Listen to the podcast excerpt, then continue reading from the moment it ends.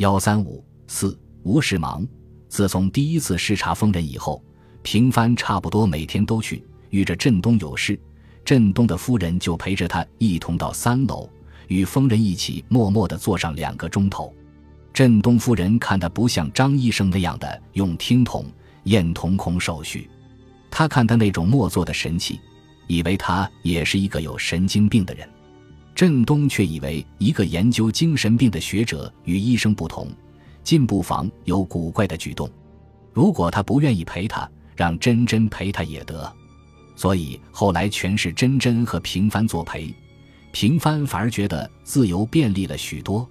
有一天晚上十二点钟以后，天上忽然飘飘扬扬降下一场大雪，飞飞蒙蒙，像是半空里在弹棉花，又像撤下粉屑。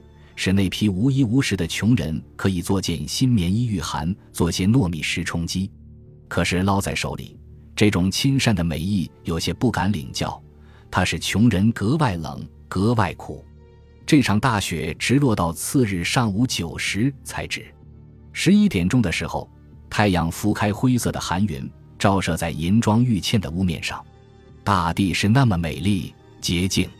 白雪掩盖着破屋子颓废的形态，可是掩不住人类丑恶的行迹；填满了路上凹缺的部分，可是填不满人间的缺憾。疗养院里小花园的草地、矮树、假山石，全披上厚厚的一层白纱。许多看护小姐正嘻嘻哈哈在捏雪球之人。平帆倚在窗口看着很有趣。有个看护小姐捏了一个雪球，对着窗子掷来。可惜手劲太小，不到一半就跌了下来。又是一阵哈哈哈。午饭以后，平帆呼呼出去，直到傍晚才向疗养院的大门走来。平先生今天穿中装。走廊上一个看护望见他进来，向他的同伴说：“这又要大惊小怪，穿了西装就不能穿中装吗？”“不是这样讲，方才出去的时候是西装，现在换中装。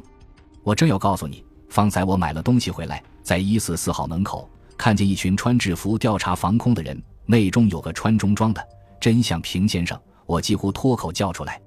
现在见他也穿了中装回来，不觉奇怪了。真见鬼！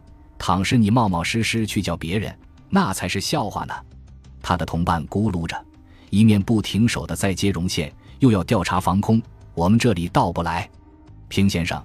方才我看见一四四号里调查防空，那个看护等平帆走到他身边，故意向他取笑说：“平帆不由啊一阵，讪讪的笑说：‘我在朋友家里打收汉沙哈，你说我在做什么？’